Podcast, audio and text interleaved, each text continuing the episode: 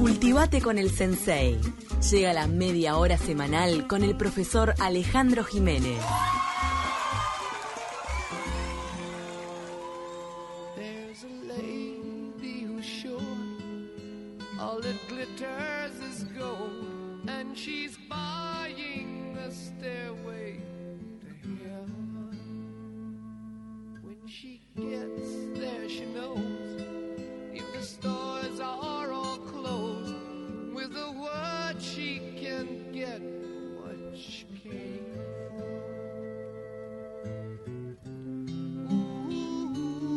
Ya lo recibimos a él, al sensei Alejandro Jiménez. ¿Cómo andas? ¿Cómo andan? Y es para seguir Buen escuchando. día. Buen día a las muchachas y al público que nos está escuchando, a la, a la audiencia. Eh, es ¿Qué para estamos escuchando? A Led Zeppelin, ¿no? Por eso, ¿qué, qué, qué podría ser hoy Led Zeppelin? ¿No? Una canción del año 68 que es Escalera al Cielo. eh, es de, eh, de Led Zeppelin, por supuesto. Escalera al cielo. Y el grupo Led Zeppelin tiene su nombre porque un eh, rival, o sea, un amigo de ellos, pero que era de otra banda, cuando se estaban formando, le dijo, esa banda va a caer como un cepelín de plomo. ¿En serio le dijo Sí. eso? Plomo en inglés es lead, que es con E y A, pero por un tema fonético le pusieron LED. El tema cumple además justo 50 años, ¿no? Eh, y bueno, la usamos un poco porque después incluso una tapa de un disco de ellos va a ser con el Zeppelin eh, incendiándose, que fue el final de, de- precisamente de, de toda este- esta situación o todos estos, estos, eh, estos transportes. Y habría que empezar hablando de lo que era, eh, es quizás el, el transporte por, por globo es el primero en donde vuela el hombre. O sea, en globos en el siglo XVIII, los, los Montgolfier en Francia, 1783, van a ser los primeros que en globos de helio. Y luego en el siglo XX, ya en el siglo XX, por supuesto, el conde Ferdinand von, von Zeppelin, alemán, que a partir de 1900 empieza Ah, entonces No. Ze- Zeppelin es un apellido. Al Es de apellido. cuentas es un apellido. eh, de un conde, de un noble, que va a ser que el que construya los primeros dirigibles y que va, por supuesto, pues Alemania en la Primera Guerra los usa como elementos de guerra, ¿no? Y luego, por supuesto, los va a, a importar a Estados Unidos, Francia, Italia, Rusia y después Gran Bretaña, Estados Unidos construyeron sus propios este, eh, dirigibles, ¿no? Vamos a ver que precisamente hay un, algo muy importante que tiene que ver con el fin de la Primera Guerra y es el comienzo de la aviación comercial, o sea, la aviación de pasajeros, en definitiva, ¿no? Y es importante ver que el Zeppelin fue, la de Ferdinand von Zeppelin, la primera aerolínea del mundo en 1909. O sea, fíjense ustedes, estamos hablando... ¿Fue anterior a, lo- Eh, a las aerolíneas de aviones? Sí, a las comerciales, sí. El- el- la aviación es de 1903, los hermanos Wright, ¿se acuerdan? Sí. Y luego, por supuesto que los, los, los Zeppelin van a ser, ya a partir de 1923, empezaron a venir a Recife, por ejemplo, a Brasil, y hay algo muy importante y es la primera vuelta al mundo, ¿no? que también la dan por esos años, en 1929 la primera vuel- vuelta al mundo, en 21 días, nada más, esa vuelta al mundo de aquellos eh, eh, aquella nave que viajaba, que era a helio. Ahora vamos a ver que hubo un cambio muy importante cuando se empieza a usar hidrógeno y por qué se empieza a usar hidrógeno, que eso va a ser realmente fatal para estas naves. ¿no?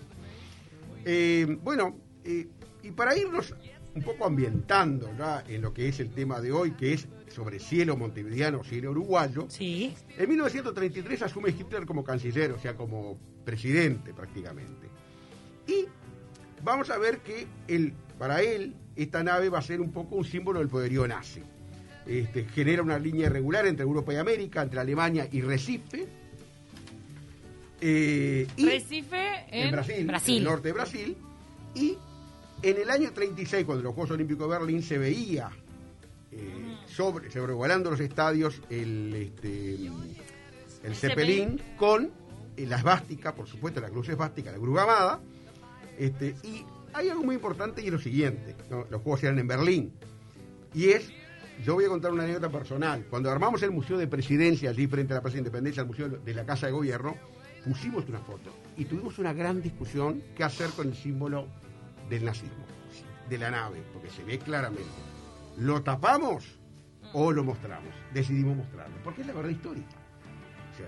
Taparlo. Eso me estás hablando que fue un dilema en el CDF. No, no, en el, eh, presi- el Museo de Presidencia, en el Palacio Esteves, eso depende de Presidencia de la República. Está, Presidencia de la República es una foto eh, histórica, pero me hace mucho acordar a la sensibilidad que despertó el águila, ¿te acordás? También, Que cuando la exhibieron, el Es- águila que sacaron del Río de la Plata, del Graf Spee, y la exhibían y le Me tapaban la esvástica. Es lo mismo, es el mismo criterio. Para mí es un absurdo tapar. Porque Está, Sí, pero porque, entonces- bueno, es verdad, es como no Es la verdad- reconocer parte de la es la historia. verdad histórica, es la Listo. verdad Eh, histórica y triste, bueno. Qué lío lamentable, que se armó. pero bueno. Es así. Es la así. historia, siempre lo decimos, es de las cosas que... positivas. Malas y buenas. Ah, Exactamente, es de todo, es de las dictaduras y la democracia. Bueno, podemos seguir. Además pero- que el Led Zeppelin no tiene nada de glorioso porque ahora ya vamos a conocer qué- Ahí qué, está. pasó, ¿Qué pero pasó? Bueno. que tenga la esvástica no es como eh, van a gloriar algún logro de ellos. Por supuesto. Llega el 29 de junio del 34 a las 23.45 de noche.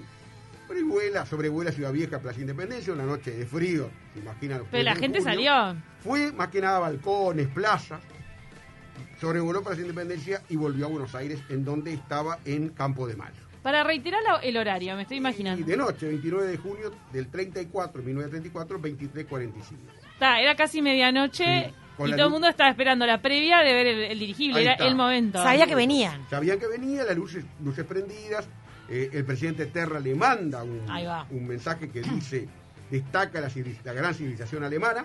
Pero eso tiene que ver también con que Uruguay y Argentina Filonazi. tenían, tenían dictaduras. Y Claro. la de Terra era bastante simpatizante del nazismo, incluso las turbinas de Rincón de Bonete, en algún momento cuando hablamos de inundaciones lo dijimos, fueron un, un negocio que hizo de- el gobierno de Terra con Alemania nazi, incluso hasta hoy en día las Claro. bombitas eh, tienen el símbolo, la cruz gamada ¿Cuántos, ¿Cuántos años fue que duró la dictadura de Terra? de Terra del 34 al 38. Ah, Eh, fueron este, pocos dictadura. años. Sí, sí. No, 33 a 38. Del 31 al 38 gobernó, pero en marzo del 33 da el golpe de Estado y termina en eh, junio del 38.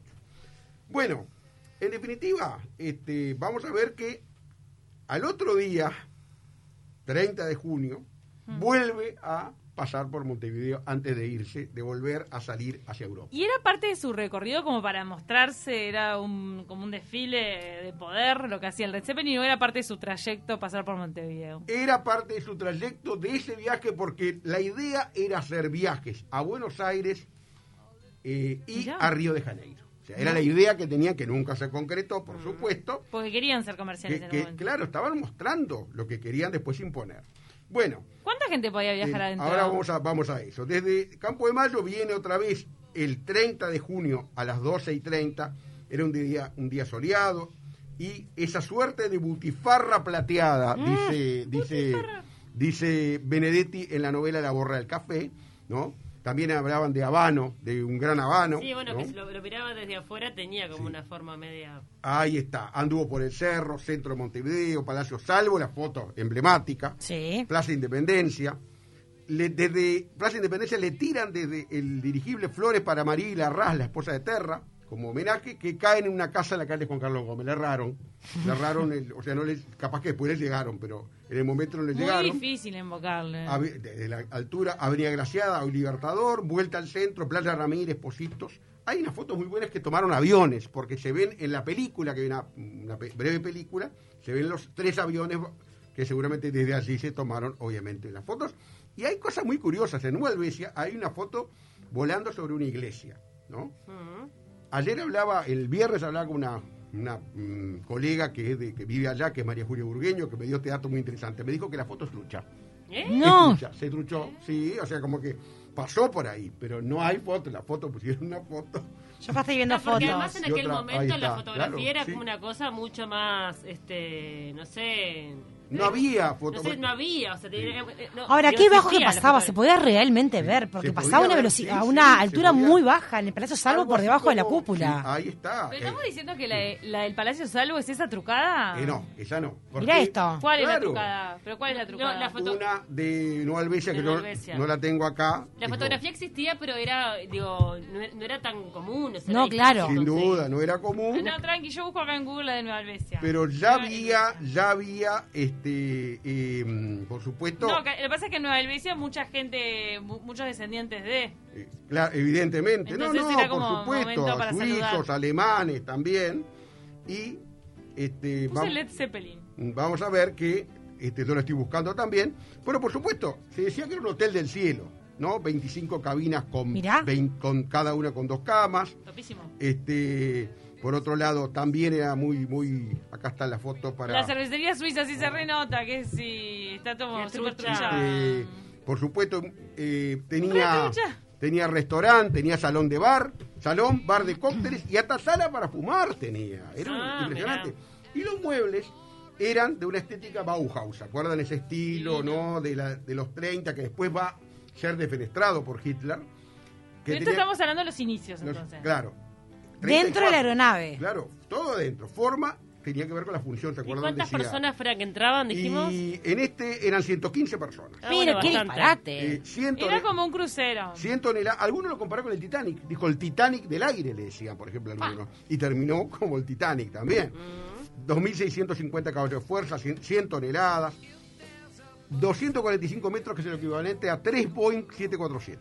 Puesto- Mirá. ahí está. Mira qué buena comparación esa. Y todo esto, Claro. evidentemente, hasta piloto automático transportaba adentro vehículos, autos. Pero escúchame, es adentro. como la tecnología que... este- Pero esto fue realmente la Ay, revolución. pero a mí me pasa con esto. A ver. La parte que está como inflada, lo de la butifarra, citando a, a Benetti. Todo eso lleva aire adentro. Claro, y ¿verdad? vamos a ver No lleva más nada el dentro que aire. El principio del fin de esto va a ser, bueno, ahí tiene una carcasa y por supuesto Y abajo tiene como Sí. la casita donde va la gente. ahí está. E incluso hasta había unas pasarelas de aluminio donde se podía salir, salir a ver. No. No, no, una cosa, por supuesto, con medidas de seguridad. Acá, Pero por ejemplo, Ale.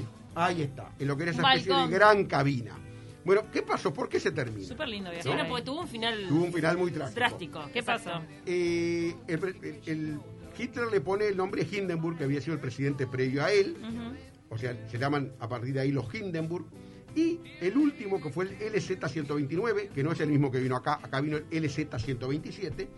Este, vamos a ver que Estados Unidos no le vende a Alemania el, hel- el helio no inflamable, no le vende el combustible porque no le quería vender a, a la Alemania nazi. Entonces usan el hidrógeno, muy inflamable.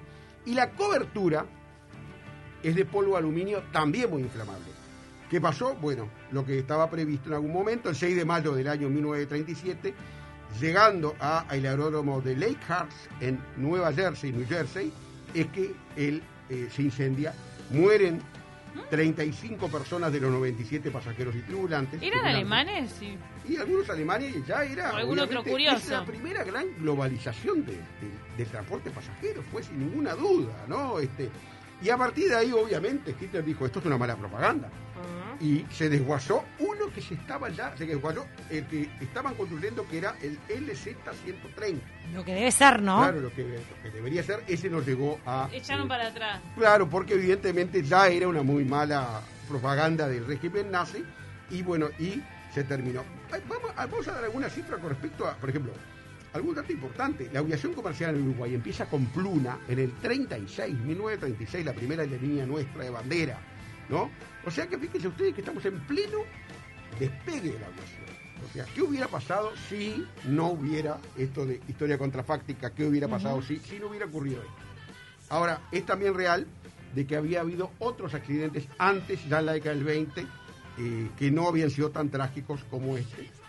Y en definitiva vamos a ver que este, tuvimos nuestro dirigible. ¿no? En el año 94, la, la, la mítica película de Pablo Dota, ¿se acuerdan? El dirigible, en donde a los que enseñamos historia nos hizo un lío bárbaro, porque aparece el suicidio de Brum, marzo del año 33, cuando el golpe de Estado de Terra, y el dirigible Montevideo en junio del 34, y algunos dicen, ah, fue el mismo día que eh, el, el golpe de Estado y, le- y que vino el dirigible. No, fue un- fueron 15 meses después. 31 de marzo del 33, 30 de junio del 34. O sea que... la Generó peli- confusión. la película, ¿se acuerdan ustedes que incluso alguna pintada muy cómica, que es la- yo entendí el dirigible, Eh, ¿se acuerdan sí. todo eso? Bueno. en Pero vos la entendiste. Vos la entendiste.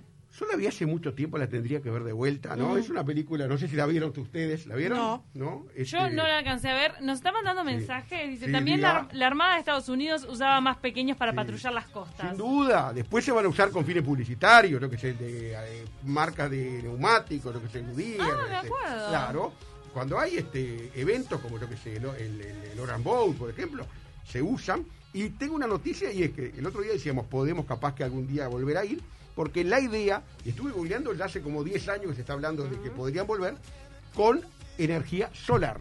Sería ¿Eh? el proyecto. Ah, Con, mirá. con energía solar sería el Todo proyecto. vuelve. El tema de Sí. los paneles solares y la energía solar va, a estar, va a explotar en los próximos Exactamente. años. Acuérdense Sí, sí, porque sí. es así. Así eso. que qué bueno. Yo, yo digo, yo la verdad, si se da eso, a mí me encantaría.